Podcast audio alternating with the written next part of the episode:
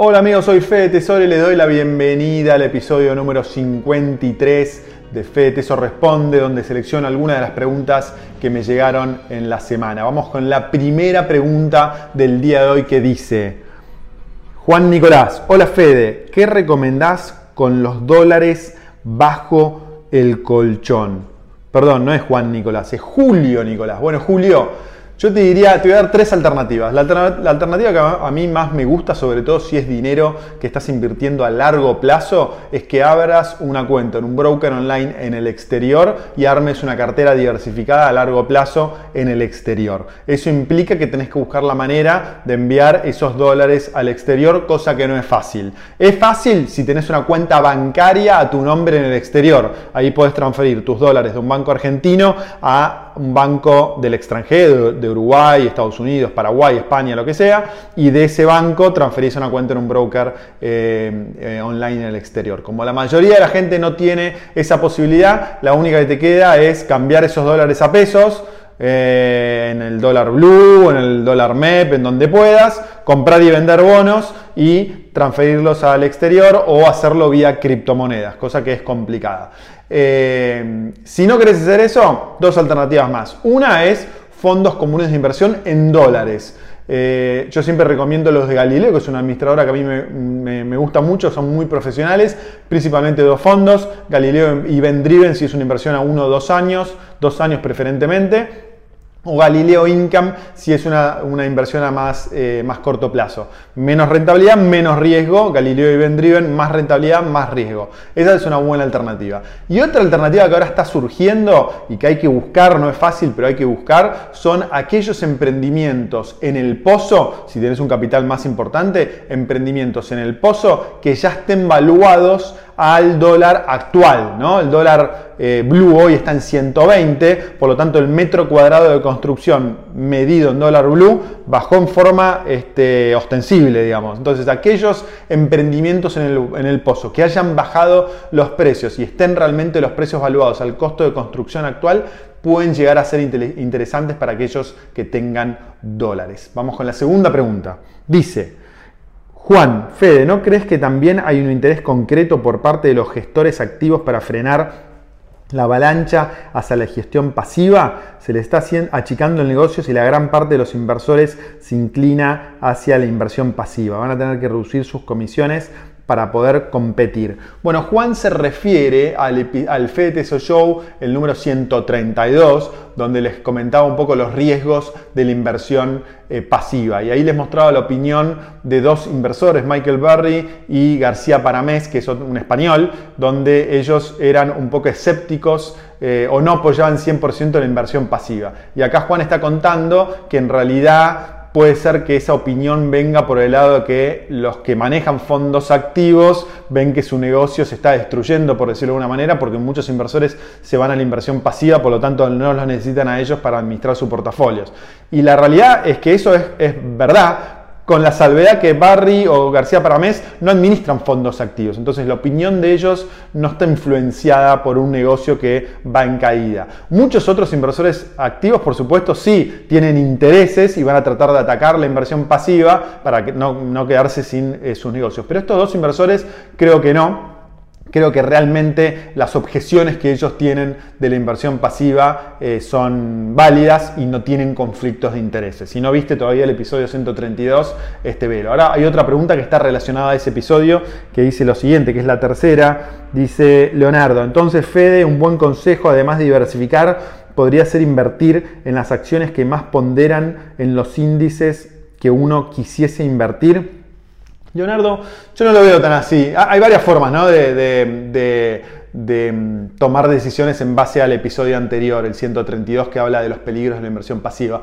Pero yo creo que invertir en las acciones que tienen más ponderación en los índices, por ejemplo, en el S&P 500, las que más tienen ponderación hoy son Apple, Amazon. Yo no sé si la mejor, es la mejor esta inversión. Porque por un lado lo que decía Barry es que eh, la inversión pasiva implica que hay mucho dinero yendo a acciones que no tienen liquidez. Las que tienen mayor ponderación tienen mucha liquidez, por lo tanto no tienen ese problema, pero se ven influenciadas por mucha plata activa, ah, pasiva que va a esos índices y que no analiza si esa es la mejor acción o no. Yo creo que eh, lo que tenemos que llevarnos, digamos, eh, eh, o, la conclusión que podemos, este, digamos, tener del episodio, episodio 132 es que tenemos que buscar las acciones que todavía no crecieron de valor porque no están en ningún índice, por lo tanto no se ven influenciadas por la suba en los precios por toda esa cantidad de plata que viene por la inversión pasiva. ¿Me, entiendes? ¿Me, entendés, Leonardo? Entonces yo no invertiría en las acciones que más tienen ponderación en los índices pasivos, porque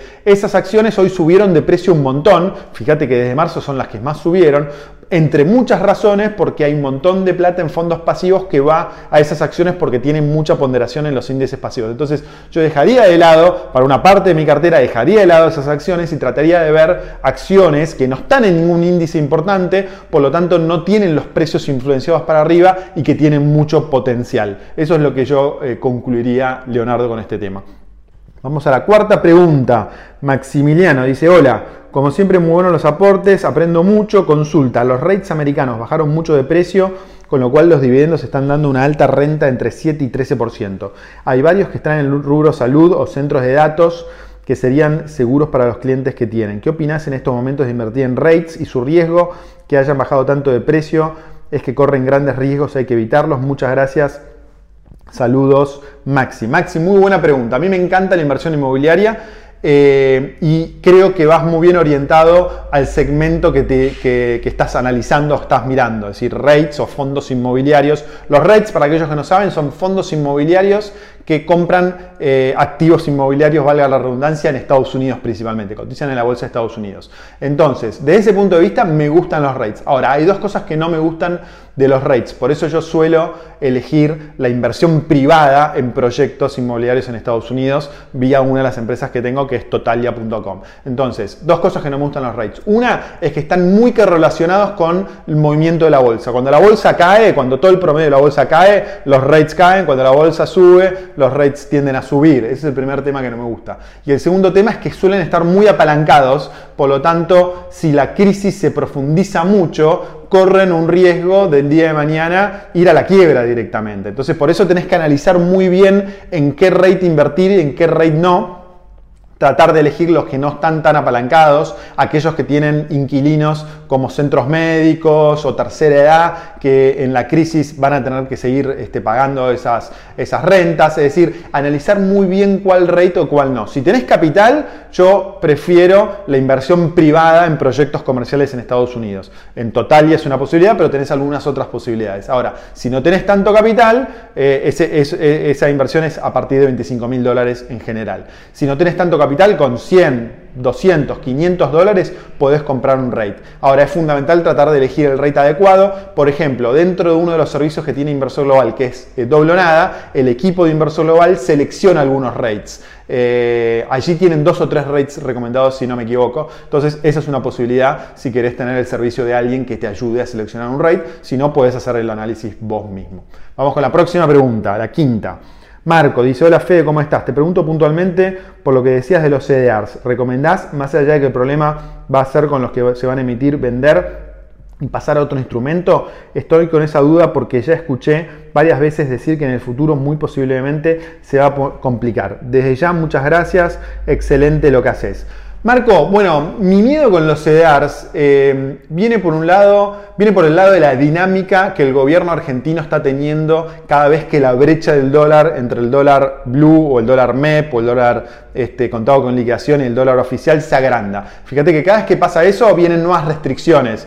Eh, y estas restricciones se están acorralando cada vez más el CDR. Hace una semana atrás o 10 días atrás prohibieron eh, la posibilidad de comprar con dólares la criptomoneda DAI, ¿no? En buen bit. Y cada vez van a seguir habiendo más, más restricciones. Entonces, si la economía se sigue complicando, que para mí hay grandes chances que la economía se siga complicando, yo creo que las restricciones van a crecer. Y cuando las restricciones crecen, yo creo que los CDR se van a ver amenazados. Ya están muy acotados, hoy no pueden subir su volumen porque es muy difícil emitir nuevos CDRs por todas las restricciones que aparecieron. Yo creo que, pero creo que la economía se puede ir complicando, por lo tanto creo que las restricciones van a seguir ocurriendo. ¿Estoy seguro que va a pasar eso? Por supuesto que no, es una especulación, es como voy viendo el mercado. Entonces por eso creo que el riesgo de los CDRs se incrementó, por eso creo que gradualmente aquellos que tengan CDRs, si antes tenían el 100% de su inversión en CDRs, gradualmente tienen que ir reduciendo esa exposición por si hay un problema el día de mañana no los afecte tanto y gradualmente creo que la única solución es tener una cuenta en un broker extranjero y de esa forma estar fuera de la ley argentina, por lo tanto reducir ese riesgo al máximo. Vamos con la próxima pregunta que dice Javier, buen día. Estaba por abrir una cuenta en Interactive Brokers, pero cuando me comenzaron a hacer firmar formularios fiscales en Estados Unidos me asusté. ¿Vos sabés cómo es la cuestión fiscal para los que invierten online en Estados Unidos desde Argentina?